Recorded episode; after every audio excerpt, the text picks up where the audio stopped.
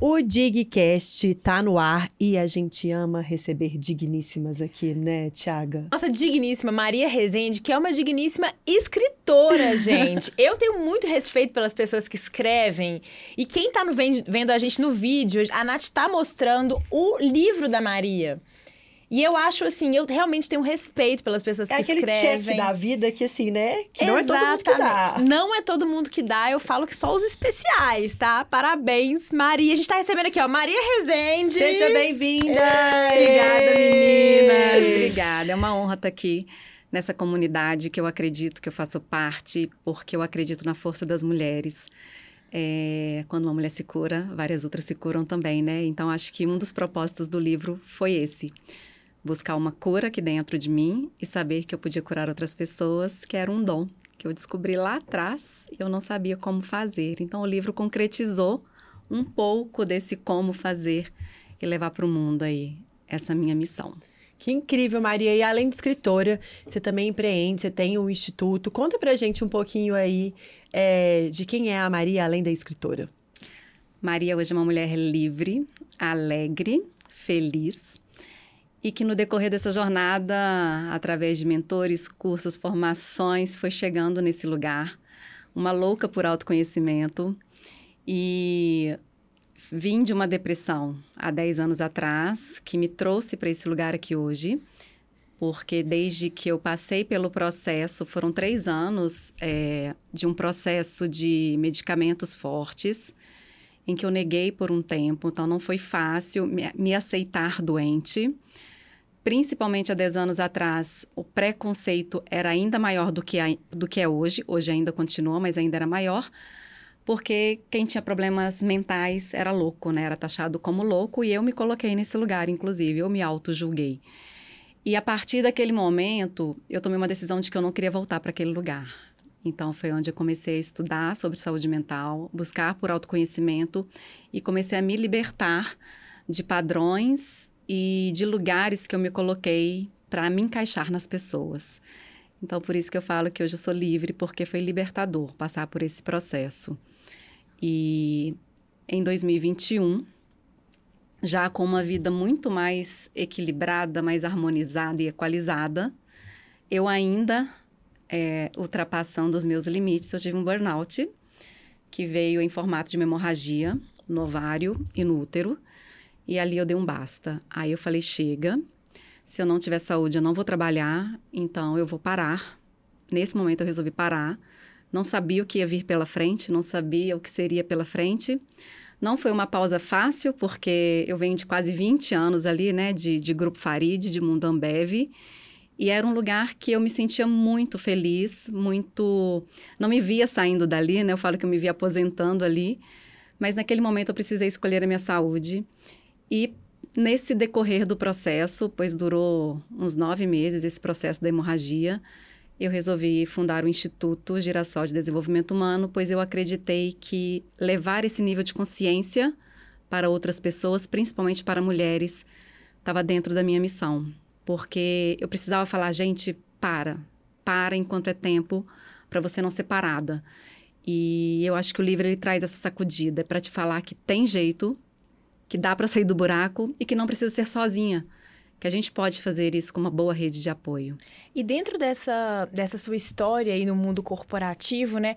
Onde que você acha que foi o. Onde você acha que foi o, foi o problema? Não queria nem tratar como problema, mas onde que você acha que você passou dos limites? Ou o que que esse mundo corporativo te trouxe que te fez chegar nesse lugar aí do burnout? Eu diria que eu que me coloquei, né? É, eu amo trabalhar. Eu sou uhum. uma pessoa voltada para o trabalho, mesmo hoje, e eu não tinha limite. Só que naquele momento, pós-depressão, é, eu saí de um divórcio, eu sou mãe de anjos, Mas de três anjos. Só para eu entender, Maria, desculpa te interromper. Você estava na carreira corporativa, aí quando você está falando isso, foi o um, um, seu primeiro episódio de depressão dez anos atrás. Dez anos atrás. Ah, tá. Ali eu já tinha nove anos de corporativo, uhum. quando eu tive a, a depressão. É, a depressão ela veio pós-divórcio, e você é mãe de três anjos, explica isso. Sou mãe de três anjos, não falava sobre isso. E hoje eu falo com muito orgulho, porque eu tive três abortos. E eu ressignifiquei isso na minha vida, porque eu sei que eu sou mãe. Então eu não, eu não fracassei como mãe. É, os meus bonito. três anjinhos, hoje eles fazem parte de quem eu sou. Eles são presentes na minha casa, tem uma representação física deles. E, e algo que eu ressignifiquei recente, que foi esse ano, numa constelação, foi que eu não fracassei como mãe. Eles vieram para me ensinar algumas coisas, me ensinam todos os dias. E aí eles me falaram que eu posso maternar de várias formas. E o livro foi uma forma de maternar, é um filho para mim também. E eu percebi que eu posso ir maternando de várias formas. Você sabe que minha mãe, ela teve três abortos também. É, é, nós somos três na minha casa. Minha mãe teve seis gravidezes. E meu pai, ele é muito ligado no espiritual, assim. E aí, meu pai, quando ele descobriu que esses abortos eram filhos dele também, isso foi uma virada de chave muito grande na vida dele. Você falando isso, até me arrepiou, É. assim, porque eu lembrei muito disso. Meu pai, depois que ele descobriu isso, ele deu nome pra Eu essas... batizei os meus Ele filhos. batizou, assim. Eu ele batizei. fala, ah, não, eu sou pai da Bruna, da Karine do Ivan, e também. Aí ele deu outros nomes que eu agora me esqueci, mas assim, né? er- errada. E, mas ele deu os nomes e falou assim: não, e eu também tive outros filhos, porque é um ser que não veio aqui pra É Terra. um ser de luz que chegou. Mas é um ser de luz que chegou. Isso é. É. muito legal. E eu acho que falar sobre isso é muito importante para outras mulheres também terem essa consciência, né, Maria? E eu descobri isso muito recente. Eu, eu batizei lá no período, lá atrás, pós o meu. Não, ainda estava casada quando eu batizei. É, Miguel, Rafael e Sofia. É, nome de anjos. E eu fiz um ritual mesmo, é, direcionada por uma senhora que é muito espiritualizada, ela que me deu essa direção. E ali já foi um processo de inclusão muito importante para mim. E, e como eu falei, foi só recente que eu descobri que eu era mãe de anjos. O que, que acontece? Todo dia das mães para mim foi muito pesado. Ninguém me reconhecia como mãe. E aí um dia uma prima minha, em 2019, me mandou no Dia das Mães um card e falou assim: "Parabéns por ser mãe de anjos". E aí e ela me mandou uma live da doutora Talita, que é daqui de BH, e a partir dali eu, eu me incluí nesse lugar também. E mesmo que as pessoas não me enxergassem, eu passei a me enxergar, que para mim foi o mais importante. E é sobre isso, assim. Eu acho que várias mulheres sofrem com isso. Algumas tentam amenizar. É, com quanto tempo você perdeu? Ah, ah, ainda bem que foi só com três meses. Não, gente, não é ainda bem. É dolorido do mesmo jeito, independente do tempo da gestação. Porque só quem vive isso sabe. E, e aí, quando foi o meu burnout, ele veio muito parecido com os meus abortos. E aquilo foi um- uma dor emocional muito grande, porque me voltou para aquele lugar ali. Mas naquele momento eu falei: opa, eu entendi que eu não sou. Estou pronta para isso, porque eu não estou tendo limite comigo mesma. Então, me fez também vir para um lugar de muita reflexão e de colocar um limite em mim. Que demais. Eu achei tão legal isso que você falou, Maria, porque às vezes as pessoas, elas até têm uma intenção boa, assim, de, de Sim. falar. É, é- isso é educativo, as pessoas Sim. precisam de aprender isso. A não falar esse tipo de coisa, né? Porque às vezes você- fala isso assim, ah, não, mas que bom que foi no início, né? Tipo, É porque não é Esse- com maldade é, mesmo. exato, É para e- tentar amenizar um pouco da sua dor, só que parece que dói mais, porque não doeu menos, porque foi com menos tempo. E não tem comparação do meu aborto com o aborto de outra pessoa, porque cada um vai ter o seu processo. E, e é esse cuidado que a gente precisa ter, né? É, ao ao não comparar. isso. E eu me lembro que uma vez eu falei, uma vizinha tinha perdido aos nove meses, que foi muito dolorido. E eu tentei me comparar e falei, gente, tá vendo? Para de sofrer, porque olha o dela. E eu falei, não, o dela é o dela e eu respeito muito a dor dela, mas a minha dor também, ela é válida, né? Faz parte. Com certeza. E, e, Maria, na hora que você falou, assim, porque a gente conhece um pouco a sua história, é, na hora que você falou assim, o meu segundo burnout veio muito parecido com os abortos, é porque ele veio de uma forma física, né?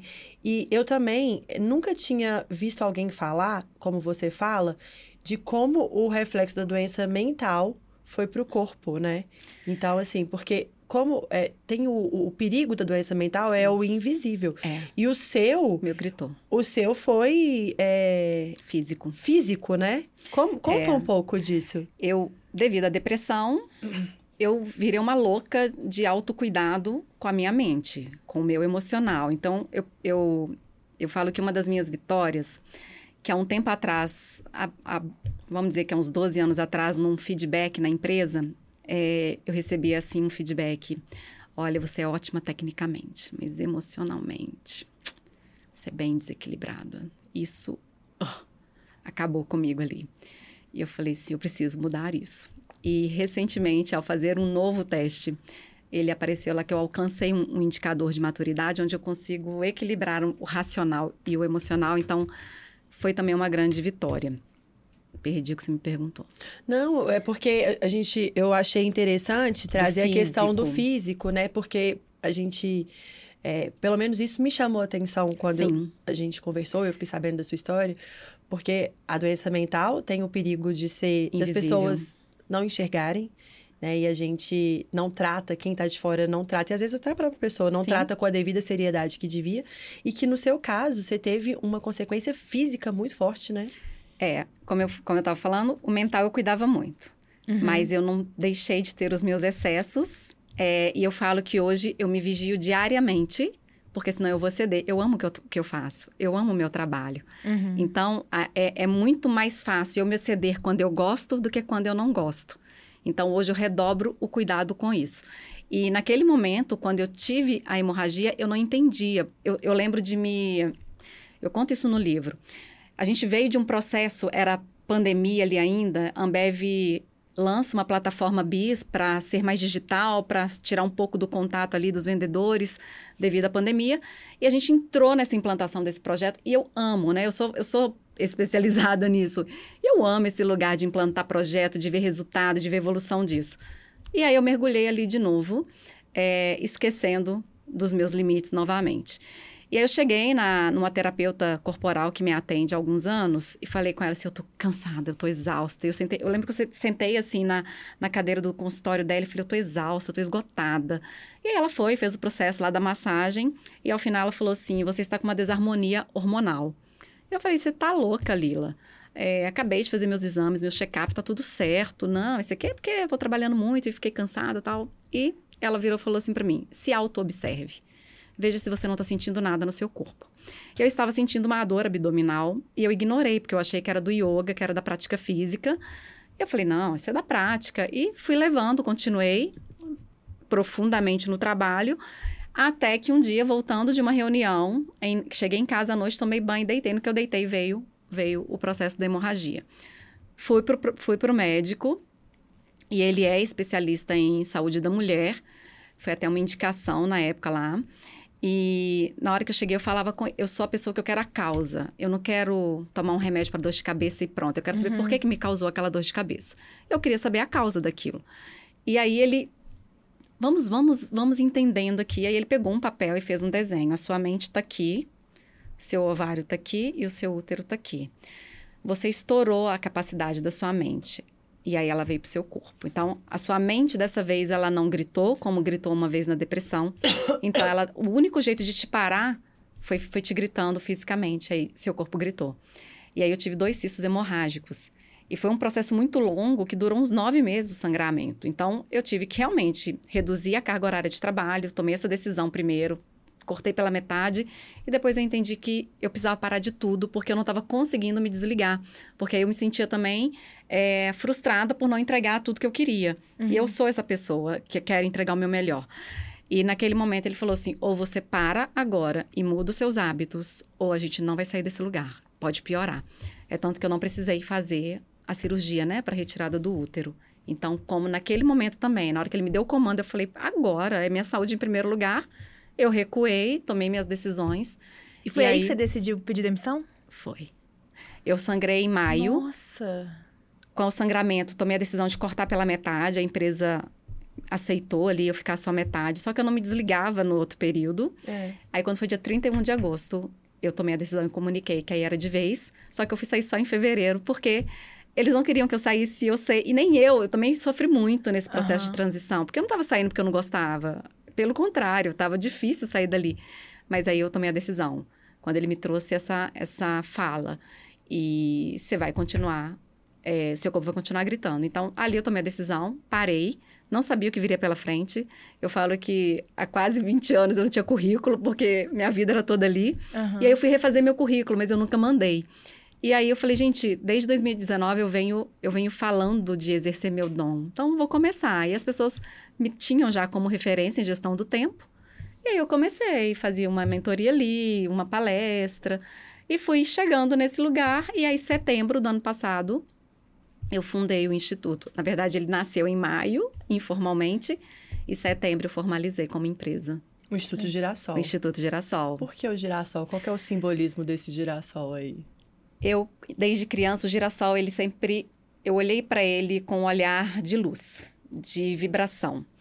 E tenho ele tatuado aqui, inclusive. É, e o girassol, ele chama girassol porque ele gira em busca do Uhum. sol, né? E só que em dias nublados, eles precisam se virar um para os outros e se iluminar da luz do outro.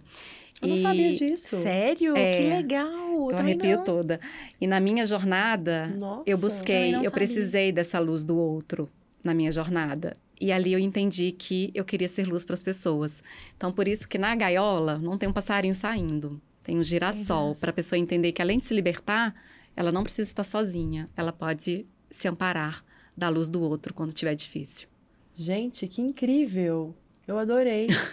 E... É uma simbologia muito forte, Muito né? forte. É muito forte mesmo. Muito forte. E as mulheres, né? Principalmente as mulheres, a gente, a gente tem um, pro- um pouco de problema com o nosso limite, né? Sim. Quando a gente entende o que que... Uma coisa que a gente gosta muito de fazer, uma coisa que dá muita satisfação pra gente, que no seu caso, por exemplo, era o trabalho, a gente dificilmente encontra o nosso limite.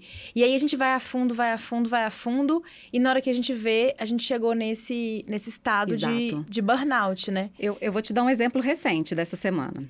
Domingo eu fui fazer meu planejamento semanal, que é o dia que eu faço mesmo, o planejamento da minha semana. Só que foi um dia que eu fui fazer minha roda da vida, então é um dia mais demorado, que eu crio o meu ritual, crio o meu ambiente com meus, minhas velas, né? Enfim, meus olhos. E também fui revisar o meu planejamento anual, que eu reviso de três em três meses. Então eu me empolguei ali, comecei a criar é, algumas coisas do trabalho e eu fui até às 17 horas. Então, de 10 da manhã, que é a hora que eu faço meu planejamento. Meu planejamento eu faço de 10 às 11, geralmente. Só que foi um dia mais profundo e na hora que eu empolguei, comecei a criar, fui até 17 horas. Então, foi um domingo intenso de trabalho sem eu perceber, porque estava leve. Ainda coloquei um negocinho para ir comendo, uma musiquinha. Então eu fui, eu trouxe leveza para o momento. Só que a minha segunda é o dia que eu mais atendo a mentoria de gestão do tempo. Então, é intenso o processo.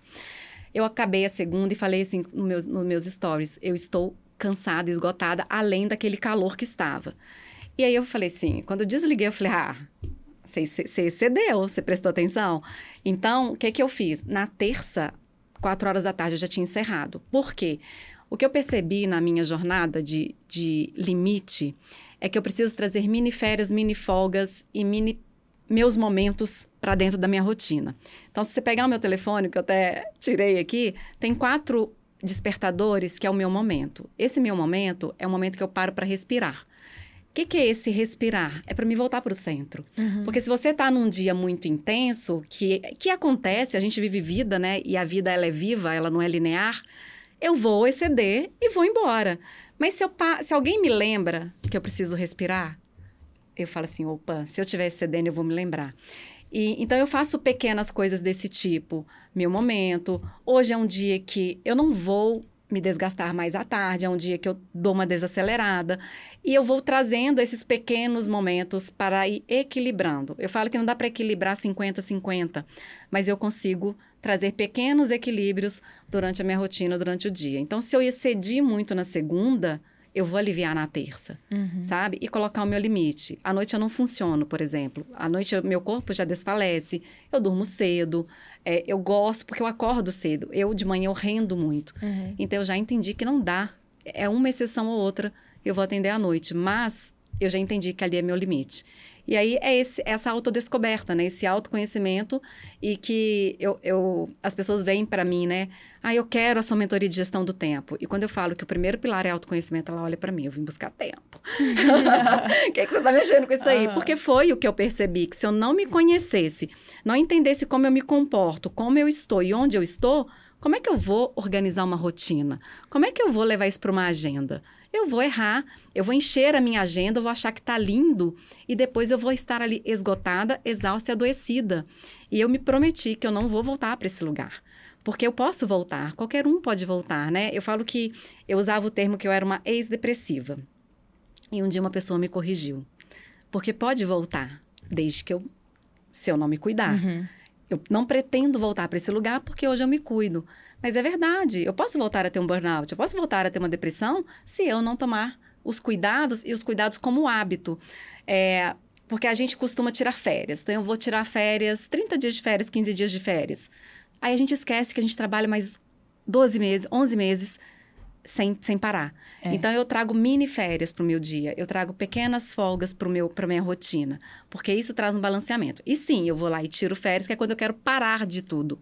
Né? Então, eu, em maio eu tirei férias. Eu não trabalhei, eu, fui, eu viajei, eu pausei. Aí é literalmente férias. Mas dentro da minha rotina, eu coloco, que é o que eu chamo aí de mini férias e mini folgas, porque é isso que está me sustentando. Ô Mari, isso é uma dica super legal que eu queria que você desse para quem está ouvindo a gente, que você deu uma aula para a nossa comunidade sobre gestão do tempo. E uma das dicas foi a questão da respiração. E eu vou te falar o meu lado, assim, porque eu sou uma pessoa que tem muita dificuldade. Então, assim, é, a gente teve um Dig Go agora, que foi uma aula de yoga. A gente teve o Dig Go, que foi uma aula de dança. Fui super empolgada, que eu gosto, é um negócio que é agitado. O outro foi uma aula de spin, eu fui super empolgada. Pra aula de yoga, eu falei, pô, tal, não é minha praia. E aí, na hora que você para ali para respirar, eu falo, putz, é, é, eu preciso é disso, eu não preciso não é do, do outro, não. Quando você foi dar aula pra gente, você falou assim, gente, a primeira coisa que a gente vai fazer é um exercício de respiração. Aí eu já pensei assim, eu falei assim, nossa senhora, eu vou é, respirar agora e tal. E aí, na hora que eu fiz lá, e eu acho que foi a sensação de várias outras mulheres que fizeram também, eu lembro do pessoal falando assim: Meu Deus, como que eu tava precisando disso? Então, conta um pouquinho, porque às vezes é uma, uma coisa que passa batido, que a gente acha óbvio, ou então que a gente acha bobo, né? É, traz essa dica aqui, porque eu achei tão legal é, quando a gente fez lá. E isso, às vezes, é o que você está precisando ali para você ter um gasto, para você ser mais produtivo. Sim. Aquele exercício chama pausa de transição. É um exercício mesmo de mindfulness. É, é a Tâmara, eu esqueço sobre o nome Tâmara. Zaya. Não, é dos Estados Unidos, é uma especialista. Ah, Achei que tá. Eu faço ela fazer, porque é outra acelerada. É, não, é a especialista em mindfulness e ela, eu estudo com ela, né? Porque em 2019 eu fui fazer uma formação de yoga e numa prática que era em dupla, eu fui fazer com uma menina que chamava Maria, ela também, e ela estava com o joelho machucado. E ela ia ficar de quatro, eu ia deitar nas costas dela, colocando, projetando o meu peso nela. E eu entrei em desespero antes do negócio começar, porque eu falei, ela tá com o joelho machucado, como é que eu vou colocar meu peso nela? Aí eu já comecei a criar vários monstros. E ela foi, que ela só tinha comentado, ela não falou que estava incomodando, ela foi, foi, e eu comecei. No que eu comecei, chega a professora, respira, respira, volta, volta. Eu tinha parado de respirar, literalmente, eu travei, é, como se eu estivesse debaixo d'água. Eu parei de respirar com medo de machucar a, a Maria, a outra Maria. E aí a Lu falava assim: volta, volta pra cá, respira primeiro, respira primeiro. E eu tentando falar que eu, queria, que eu tava com medo. E ela falou: respira primeiro. E ela foi fazendo isso comigo, no momento ali. E aí ela falou assim: o que, que aconteceu? Eu falei: vou machucar a Maria. Por quê? Porque o joelho dela tá machucado. Ela reclamou? Falei: não. Você perguntou? Falei: não. Então vamos combinar o seguinte: quando você não souber o que a pessoa tá sentindo, você vai perguntar. E se ela, se ela não te falar, porque você não tem como adivinhar o sentimento dos outros. E ali, naquele momento, eu falei: Uau, eu paro de respirar em todas as minhas relações. Aí, ali, veio para cá. Ali eu falei: Eu preciso voltar a respirar. Eu não respiro. Então, eu sou muito, eu era muito ofegante, querendo fazer tudo, dar conta de tudo. E ali eu falei, eu preciso respirar. E aí eu vou, aí eu uso a tecnologia a meu favor. Então tem aqui, desde 2019, quatro respiros que eu chamo de meu momento. Esse meu momento eu olho para o céu, esse meu momento eu tomo um café, ou eu simplesmente respiro. Dou três respiradas. Por quê? É, as pessoas acham que uma produtividade é você trabalhar 10, 12, 13, 14 horas. E eu já fui essa pessoa, né? Achei que eu era super produtiva. Isso a gente está se matando, na verdade. E dependendo do, do, desse tempo todo que você fica, você não cria. Você não inova, sua mente está cheia, você está ali, ó, aí você vê só aquilo, você não abre a sua visão. E quando você faz a pausa de transição, que foi esse exercício da, do DIG, a gente está fazendo uma pausa, exemplo, era 19 horas a aula. Então, normalmente as pessoas chegaram de algum lugar, chegaram do trabalho, ou foi buscar o filho, então elas estavam uhum. com a mente cheia. Aquilo eu fiz o que com vocês? Deixa eu trazer vocês para um momento de presença, para vocês estarem aqui e absorverem o mínimo necessário dessa aula. Então, é uma forma que você tem de, nesse momento, que você está muito afoita, muito acelerada, você faz essa pausa para você estar presente no próximo momento que você tem que estar. E isso foi uma das coisas que eu aprendi nesse decorrer da respiração, quando ela me falou isso, que é o estar presente. Então, eu estou aqui, gente, eu estou aqui. Não tem nada na minha cabeça, eu preciso falar com alguém, eu preciso. Não, eu estou aqui. Eu me preparei para estar aqui. A minha manhã foi preparando para estar aqui, porque é uma grande responsabilidade falar. É, eu me preparei ao chegar antes. Eu estava ali com meu olhinho, fiz minhas orações.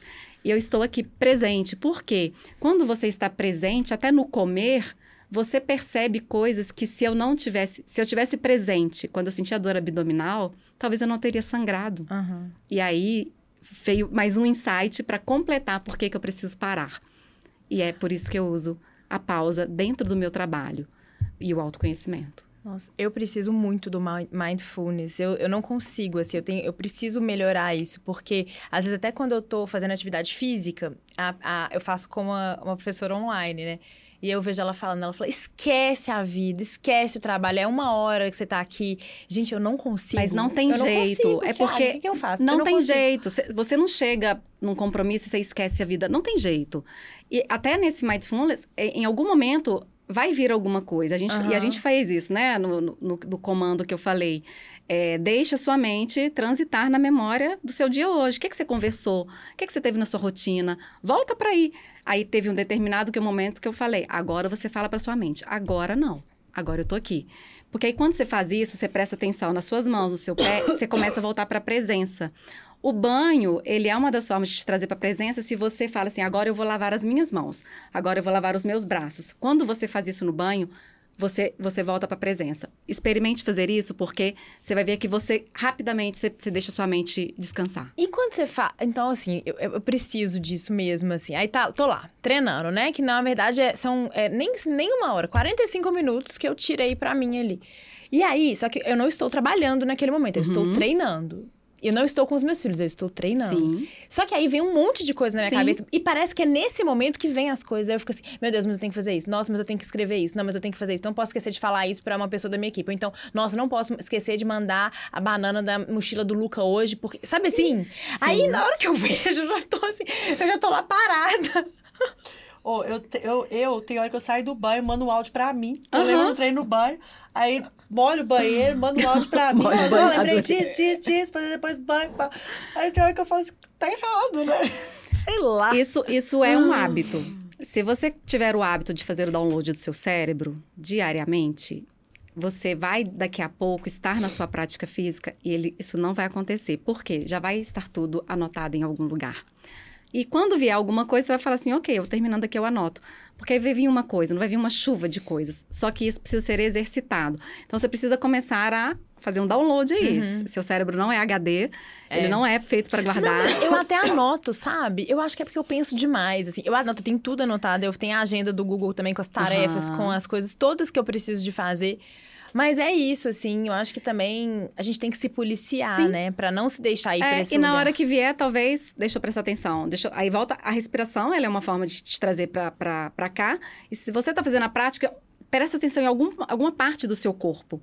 Porque uhum. aí você vai voltar a sua atenção para algo físico que tá ali com você, para você tentar não ficar nessa rotina louca dentro da cabeça aí. É.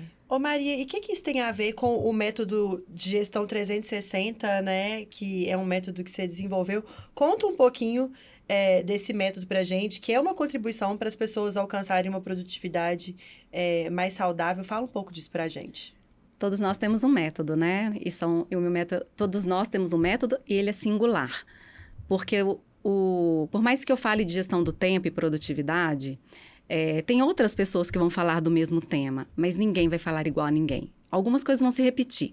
Só que esse método, ele é a minha jornada. Então, eu peguei tudo que eu vivi e eu estruturei em forma de método. O que que deu certo, eu trouxe. Para a gente poder, para eu poder contribuir com as pessoas. Então, o método hoje, ele trabalha três pilares. A auto-performance, que é essa gestão investigativa, por isso que a gente começa pelo autoconhecimento. E o autoconhecimento, ele é um dos pilares das relações interpessoais, então eu preciso trabalhar isso antes. Depois eu vou para gestão produtiva, que aí eu vou na prática para gestão do tempo. E nesse momento aqui, eu não pego uma técnica e falo assim, vai lá e faz, coloca na agenda. Não, porque quando eu cheguei aqui, eu já sei como que você se comporta, como que as suas emoções, como que você é a sua rotina. Aí eu preciso pegar uma técnica e te ajudar a adaptar de forma prática que funcione para você. Porque eu funciono de um jeito, você funciona de outro e você de outro. Então não adianta eu pegar a tríade do tempo, por exemplo, e só falar, vai lá e executa. Não adianta. Então cada um de nós funciona de uma forma. E aí esse foi o grande X da questão. Quando eu percebi isso, é, que cada um funcionava de uma forma, eu falei, tem que ser personalizado. Por mais que tenha uma base técnica, precisa ser adaptado e personalizado. Por isso que a minha mentoria virou um carro-chefe do Instituto. Eu atendo empresas também com consultoria, mas a mentoria de gestão do tempo, ela virou um carro-chefe, porque não é igual para todo mundo. E, por fim, você vem para a gestão exponencial, que aí é a alta performance. É, sou, também tenho essa formação pelo Joel J. É, e aí sim, a partir do momento que eu sei como eu funciono, que eu já criei o hábito da minha rotina e eu tenho tempo, aí eu vou alavancar meus resultados, que é o que eu chamo de produtividade saudável. Porque se a gente buscar só pela alta performance, sem cuidar de tudo isso, a gente vai adoecer. A gente consegue resultado até um certo ponto e daqui a pouco você para. É. Eu falo que se você não parar e revisar a sua vida, você vai ser parada aqui na frente de forma obrigatória. E eu falo isso porque eu vivi isso, né? Então, eu misturei, né? Eu fiz essa, misturei esses ingredientes, né? A, a Micaela Góes, ela, ela, ela escreveu um dos meus, um do, o, as três, né? E a Micaela foi um, uma das pessoas que escreveu o prefácio do livro. E a Micaela falou isso. A Maria misturou esses ingredientes e trouxe já num formato é, que tem gente que é, curou enxaqueca, aumentou o faturamento trabalhando menos. E ela fala assim: Eu não sei até, até agora como é que eu consegui fazer isso. é, teve um dia que uma me ligou tem e falou. falando isso, né? É, teve um engraçado. dia que ela me ligou e falou assim: Eu tô aqui à toa que, que eu tenho que fazer? Tá faltando alguma coisa. Eu falei, nossa, você só organizou sua vida, né? E, e era outra que só trabalhava e não fazia mais nada, não cuidava da saúde.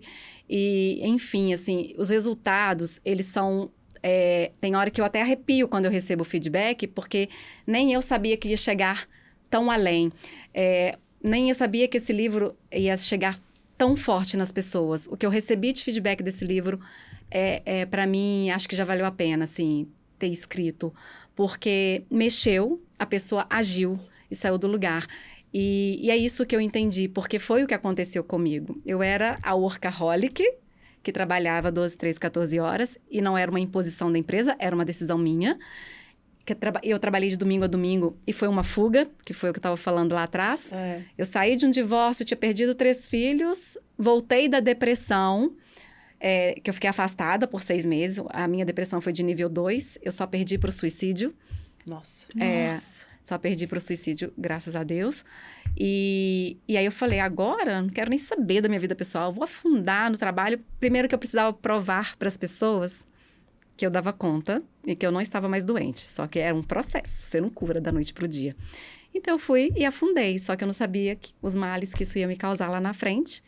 E tá tudo bem, porque eu aprendi, ressignifiquei e hoje eu estou aqui. É, com saúde. E quando eu falo com saúde, porque eu reviso periodicamente mesmo os meus exames. Recentemente eu fui olhar o meu útero, meu ovário, e, e o doutor Guilherme estava muito feliz é, com o resultado, porque eu acho que é isso, assim, é uma decisão. E eu, e eu sou a pessoa da ação. Eu não sou a pessoa que vou ficar lamentando que está acontecendo algo comigo. Aconteceu a hemorragia? Então vamos, vamos resolver, mas eu quero saber a causa. Por quê? Porque eu não quero que isso volte a acontecer. Eu vou trabalhar de forma preventiva. E a gestão do tempo, ela me ensinou isso. Que se eu trabalhasse de forma preventiva, eu, eu tinha muito mais resultado. Eu uhum. entregava com muito mais excelência. E isso era incalculável. E quando eu trabalhava naquele prazo, é, a gente trabalhava muito sob pressão, né? Ali, ali no, na revenda que é, é, é, do perfil do negócio. E eu achava que eu era o máximo, porque eu trabalhava sob pressão, eu dava conta, entregava resultado e tava ali ainda. Falei, gente, eu, eu sei, eu sou, é, sou multitarefas, eu sou essa pessoa. Até eu entender que quando eu fazia uma coisa de cada vez, de forma organizada, planejada, eu fazia muito mais do que eu achava que eu fazia. Então, isso foi, foi assim, fantástico na minha vida, foi libertador. É por isso o livro fala que foi de uma história de superação até a criação desse método, porque o método ele é vivo. Ele é o que eu vivi, é o que funcionou para mim e é o que já está funcionando na vida de várias outras pessoas. E quem, gente, eu jamais imaginei que eu estaria aqui hoje. Eu, eu cheguei a me a me sabotar achando quem sou eu para escrever um livro. Eu não sou famosa, não sou celebridade, não sou conhecida. Quem, vai, quem vai comprar meu né? livro? Né? E eu escrevi ele num sábado, numa manhã de sábado. E Sério? foi à mão. É, eu, a, Mari, a Mari Coelho, que, que tá nesse projeto uhum. junto comigo. E a Mari falou: Maria, vai, faz assim, grava o áudio de cada capítulo tal. E eu começava a gravar e não ia. Eu falei, caramba, não ia. Aí um sábado acordei, fiz lá meus rituais, eu sou a pessoa do ritual. E peguei o computador. E eu sou, quando eu falo que eu sou analógica, é porque eu gosto de escrever. Aí eu falei, não tá indo. Peguei um papel e comecei. E assim foi. e aí, numa manhã de sábado, eu escrevi ele todo. Depois teve ajuste, claro, uhum. mas vamos dizer que o livro saiu O esboço, manhã, né? Uma manhã de sábado. Nossa, Nossa incrível. Incrível. Ô, Maria, você falou, e uma vez eu escutei da Kim, a Kim, do, que uhum. hoje é head de marketing TikTok. Ela falou que toda vez que ela se perguntava isso, quem sou eu? Aí ela trocou por por que não eu? Eu achei é. isso muito legal quando ela falou. É porque é, quem sou eu não? Por que não eu? E, e é muito engraçado, é. né? Que quando eu vou atender minhas clientes, a, meu público são mulheres, eu tenho clientes homens, não, não, não, não excluo os homens, mas a maioria do meu público são mulheres. E eu faço essa pergunta para elas. Por que que eu faço? Porque eu me perguntei quem era eu. E quando alguém é. me perguntava, eu falava assim: "Ah, eu sou a Maria que trabalha na Farid, que é administradora". Eu falava as minhas formações. Eu falei: "Eu não, eu não sou é. só as minhas formações. Na verdade, eu sou essa mulher mulher hoje, livre, feliz, alegre, que vive do meu propósito. As minhas formações estão tá dentro da bagagem que eu carrego aqui hoje. Mas eu não sou só as minhas formações, né? A gente é muito mais do que isso. Não, e eu acho que é importante lembrar disso, porque a tendência é que a gente fale das nossas formações, do nosso é. trabalho, esquecendo da grande mulher que a gente é. Isso, ai, Nossa, incrível. incrível. gente, nós já estamos chegando pro final, né, Tiago? Sim, e, passou assim, muito rápido. A gente tem aqui, Maria, um simbolismo. Você, a gente também é mística e adora uhum. os simbolismos, né? A gente tem um simbolismo aqui que é uma história do avião, que é o nosso avião que está em cima da mesa. está o nosso avião Confia Mulher, que é, ele é uma materialização de um sonho que a gente tem né? E o avião representa isso, da liberdade, da gente colocar as mulheres aí junto com a gente. É, qual que é seu sonho hoje, assim, mas qual que é seu avião plotado? Porque o nosso é o, o nosso avião plotado, confia, mulher. Então, qual que é o seu sonho hoje, assim, que você pode dividir com a gente? Seja da Maria, não é da, do, do seu, da sua profissão, da Maria. Mas a Maria é única. Com certeza. E o meu sonho como Maria é que esse livro chegue no maior número de mulheres, porque eu jamais imaginei que ele ia ajudar realmente a curar, como tem ajudado. Então, essa hoje é o meu maior objetivo. E não é objetivo de trabalho só, porque, claro, está aqui meu trabalho, porque eu, eu consegui trazer para o meu, meu. Eu consegui fazer do meu trabalho viver do meu propósito. Então, eu acho que se esse livro chegar no maior número de mulheres, eu sei que eu estou contribuindo com o mundo e eu sei que eu estou vivendo a minha missão. Ai, Nossa, lindo. lindo. E quem quer comprar o livro, onde que compra? Fala isso também pro pessoal para poder. Deixa eu mostrar aqui de novo esse livro, que é muito lindo, né? Ó, muito. o livro tem está em oito livrarias da leitura. Tem aqui no, na região de BH, do BH Shopping, Del Rey, Shop Cidade, é, Governador Valadares, Ipatinga, Sete Lagoas. Está espalhado aí na, nas livrarias leitura. Tem também na, na rede de supermercados do Grupo Farid. Inclusive, eles estão com uma ação. Começou hoje essa ação. É, e o livro está lá na rede, então tem Mariana, Congonhas, Ouro Preto, Itabirito, uh, deixa eu ver, Cachoeira do Campo, então tá, tá espalhado aí também. E tem na Amazon, que aí quem tiver em qualquer lugar do Brasil consegue comprar pela Amazon. Tem no digital também, para o Kindle? Não tem, porque ele é um livro que para o Kindle ele não dá. E eu preciso que, que as pessoas peguem, porque ele tem exercício. Ah, legal. Então foi uma decisão. não, não ter o Kindle. Uma intencionalidade aí. Foi uma intencionalidade. Maria, tem mais uma pergunta que a gente sempre faz para todo mundo aqui, Que é o seguinte: o que, que a Maria de hoje falaria pra Maria de 20 anos? Uau. Ai, eu amo. É... A carinha. É, recentemente eu encontrei com a Maria criança e com a Maria adolescente. E eu fiz uma ciranda com elas. E foi muito forte esse dia. Também emocionei aqui agora.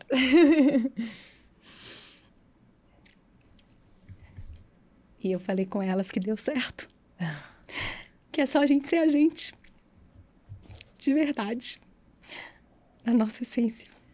Que não tem erro. Que a gente não deixe que ninguém anule quem a gente é e, crie, e tire os nossos sonhos. Então foi isso que eu disse para elas. Por Que isso que eu fiz demais. uau, porque recente eu vivi essa experiência Aham. que eu nunca tinha vivido. E foi numa meditação que aconteceu. Então, acho que para várias Marias que tem no mundo, eu diria para não deixarem ficar presas numa gaiola que os padrões, que a sociedade, que os homens nos colocam. Eu parei de cantar quando eu casei. E eu amo cantar, porque eu amo, eu canto desde os cinco anos com meu pai. E meu pai me ensinou a música. Meu pai fez a música, ela fez parte da minha vida e faz. Eu cantei no lançamento do livro e porque a música ela fez com que eu colocasse para fora as minhas emoções, eu Nossa. estando triste ou feliz. Não sei se as pessoas acreditam, mas eu sou uma pessoa tímida. E eu era muito tímida enquanto criança, adolescente, e a música me trouxe a voz. Que lindo. Nossa, eu tô aqui, meu, de olho cheio de água também, porque. Nossa, é, é isso, né? E as pessoas, o mundo, ele insiste em falar pra gente que a gente não pode mostrar as nossas emoções, né? Exato. Principalmente nós mulheres, que a gente deve reprimir, que a gente não pode mostrar muito. E a vida é feita de emoções, né, gente? Nós não somos Nós não máquinas. somos perfeitas. Nós somos seres humanos. Nós somos vulneráveis. Nós temos os nossos dias de baixa É. e que tá tudo bem. Então, a minha terapeuta falou assim: "E por que você escreveu esse livro?" Eu falei para sacudir as mulheres e falar: "Tem jeito de sair desse buraco e não precisa ser sozinha." Ai, que lindo. Que lindo! Nossa, finalizamos com essa frase maravilhosa. Gente, Maria, que emocionante, muito Maria. emocionante. E para as pessoas que querem te contratar, te achar nas redes sociais, deixa o seu arroba. Como que as pessoas que querem também saber mais sobre é, a sua mentoria, sobre o seu trabalho à frente do, do Instituto Girassol, deixa aí pro pessoal também como que consegue esse contato com você. Meu Instagram é mariaresende.mr, resende com S. É, quem responde sou eu, é só me chamar. Eu amo estar com as pessoas. E quem quiser a mentoria, eu faço um encontro, mesmo que seja online. Porque eu preciso olhar nos olhos das pessoas e entender se faz sentido para ela. Eu trago a radiestesia, né, para dentro do processo, que é a parte holística. E é isso. Pode me chamar, que eu tô ali, sempre disponível para atender. Essa é a minha missão. Que demais. Foi Nó. Uma delícia, que papo Um papo gostoso. gostoso. Maria, obrigada de você ter aberto aí seu coração, Obrigada as emoções. Pra gente. E ter trago tanta, tanto aprendizado aqui pra gente. Foi muito bom. Muito legal. Parabéns e muito Amamos. obrigada. Amamos. Obrigada, obrigada. E é isso, temos mais um Digcast.